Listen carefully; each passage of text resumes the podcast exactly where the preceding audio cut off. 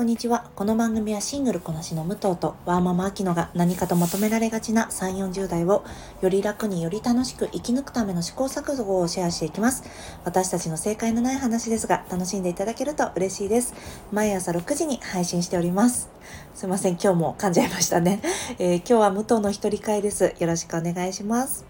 えー、まず冒頭にハミングバードプログラム始まってますよというお話をさせてください。全然私、スターバックスのとは何も関係ないんですが、あの、毎年この時期、あの、東日本大震災をきっかけに、スターバックスではハミングバードプログラムっていう、えー、青少年に対する寄付のプログラムを行ってます。まあ、どういうものかと言いますと、えー、ハミングバードプログラムというですね、えー、スターバックスのカードを購入時に100円を寄付。で、プラス、えー、飲食代金やプロダクトを購入した金額から1%寄付されます。スターバックスカードなので、あの、普通にあのリワード貯めてらっしゃる方もスタバのアプリに登録して、えー、期間中使っていればあの特にねプラス料金一番最初の100円だけはねプラス料金にはなるんですがそれ以外は、えー、普通に使っているだけで寄付することができます。毎年これ3月のこの時期に出るんですが、私はあの送別の贈り物とかにしていて、あの、この話をすると意外とみんなね、使ってくれたり、去年教えてもらったから今年も買ったよって言ってくれる人がいたりしてね、あの、すごくいいなと思っているので、皆さんもよかったら使ってみてください。私はこれをあの以前話題に出した振られた彼から教えていただいたのであの今年もねちょっと切ない気持ちになりながら買っていきたいと思います。はい。では今日の本題に入っていきたいと思います。今日は、えー、3月13日、日本時間の3月13日に開催されるアカデミー賞についてお話ししたいと思います。私がアカデミー賞に思うことや注目作品についてお話ししたいと思います。では、皆さんアカデミー賞にどういった、えー、印象をお持ちでしょうか？やっぱりもうね権威主義的だしちょっともうそういうのって古いんじゃないかなとか、まあ、例えばこの間もまあジェンダーの話しましたけど男女で分けるのってどうなんだとかねそういう話も出てくるかと思いますしあの主演男優賞主演女優賞。アクターとアクトレスっていう呼び方もねどうなんだっていうところもあるかと思います。まあそれは他のアワードも一緒なんですがであとやっぱりね今年もあの女性の監督がサラ・ポーリーだけですかねシーセットとかね向こうで話題になった女性監督の作品っていうのが全然無視されていたりっていうちょっとやっぱり白人男性が優位なのかと思わせるようなね、えー、ノミネーションでしたね。あと、ノープもやっぱり全然引っかかってこないんですよね。フェミニズムの点で言えばあのナタリー・ポートマンが確か2021年だったかと思いますが女性監督が全然ノミネートされてないことに抗議をして黒いケープに、えー、女性監督の名前を刺繍して出席したことが記憶に新しいかと思います。その前だと2017年だったと思いますがハッシュタグ MeToo に関連して、えー、出席者が黒いドレス。で出席したということもありましたね。あとはまあ去年だったらウィル・スミスのね、あの暴力事件もあったりしたので、いい意味でも悪い意味でも毎年、えー、話題になる賞ではあります。では私の注目作品を、えー、お話ししたいと思います。まずもう私の注目作品というかもう全世界が注目しているかと思います。Everything Everywhere All at Once これ私も、えー、先週の日曜日と水曜日もう両方2回ね見てきたんですが本当に面白かったです。私そもそもマルチバース展開っていうのがね結構好きっていうのもありますねもしあの時この選択をしていたらっていう一つの選択の積み重ねで今の人生は、えー、作られているというような展開が割と好きなんですよね。リックモーティーだったりとかあと MCU のそれぞれの作品であったりねあとこの間 Apple TV で見たねミスターコーマンもそういう、えー、回があってそれもすごく面白かったです。で、エブリシング・エブリウェア・オール・アット・ワンス、この主人公が messy で、あと aimless で、もうどうしようもない中年女性なんですけど、その、そのな、すべてのマルチバースの中で、一番なんて言うんですかね、えー、主人公エブリンっていうんですが全てのマルチバースの中で一番しょうもないエブリンだって言われるんですが彼女はこの自分の選択によってかけがえのないものをこのバースの私はこれを得ているんだっていう気づきがあるんですよね。もうそれがねすごく愛にあふれていて素晴らしい映画でしたね。私はすっごい好きなんですよね。まあただすっごいくだらない話でもあるのでまあちょっとこん大きい劇場でねいっぱいかかってるんですがうん人の好き好きはね分かれるかなというところですでも本当に面白いと思いますもしエブリシング・エブリウェア・オール・アット・ワンスがね、えー、お気に召したら、えー、同じく A24 のスイス・アーミーマンをご覧になってみたらいいかと思います。これもね、えー、同じ監督コンビのダニエルズが作っているんですがポール・ダノがひょんなことから漂流してしまうんですがその漂流した際に出会うのがすごく便利な死体ボディですね死体役を、えー、ダニエル・ラドクリフが演じていてもう本当にこれもすっごいくだらなくて面白いんですけど是非ねご覧になってみてください。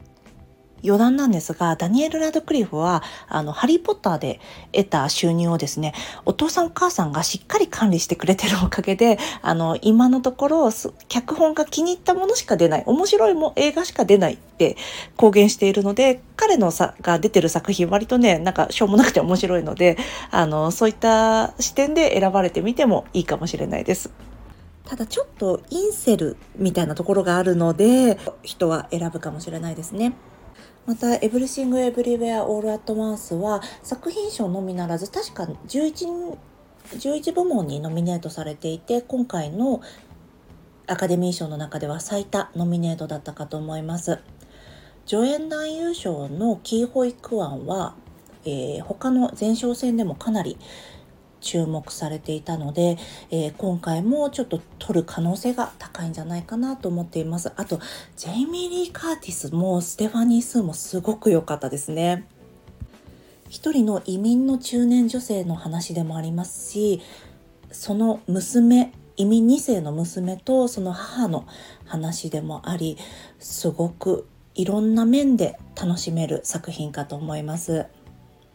あとグリーがお好きな方だとハリー・シャム・ジュニアが出てます。あのマイクちゃんですね。なので久しぶりにマイクちゃんいっぱい見られて楽しいと思います。あと私が作品賞で、えー、個人的にね一番今見た中でなんですが好きなのはイニシェリン島の精霊なんですよね。やっぱりすごい面白い男性同士のケアの話でもあるし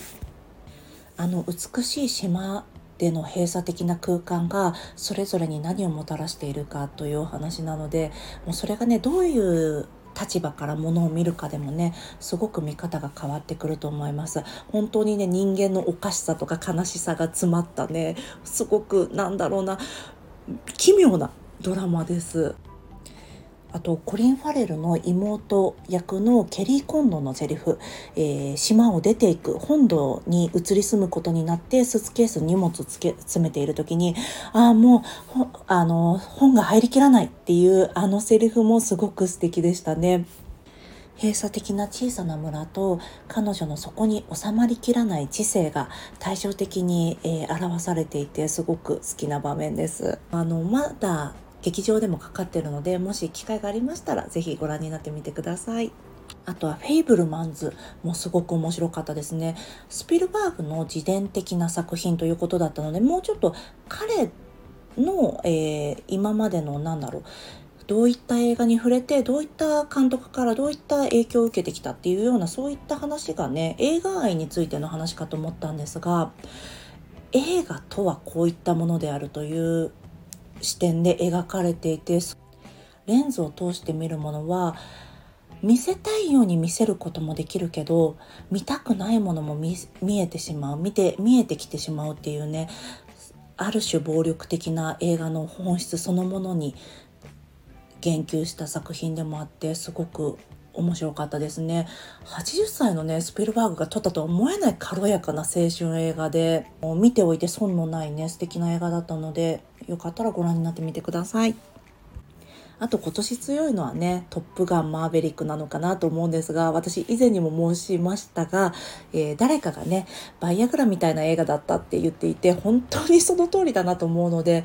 ちょっと私とはなん相性が合わなくかったなって思ってます。本当ね、カーズ3をトム・クルーズはね、ぜひ見てほしい。はい。あと、私たちはまだね、ターとかウーマントーキングがちょっと日本でやってないので、あと、ザ・ホエールとかですね、見られてない作品も結構あるんですが、うんね、作品賞どうなりますかね、すごく楽しみですね。では最後に長編アニメーション部門についてちょっとお話しさせてください。えー、長編アニメーション部門多分ほとんどほぼ確実であのギレルモ監督がピノッキオで撮ると思うんですが私はやっぱりこの毎回この話してあるんですけど私時々レーサーパンダが撮ってくれたら嬉しいなと思ってるんですよね。あのピクサーは2分の1の魔法以来ずっと劇場にかかってないのでその意味でもでぜひあの今回アジア勢が強いっていうのもありますしねぜひこの波に乗って撮ってほしいなと思ってます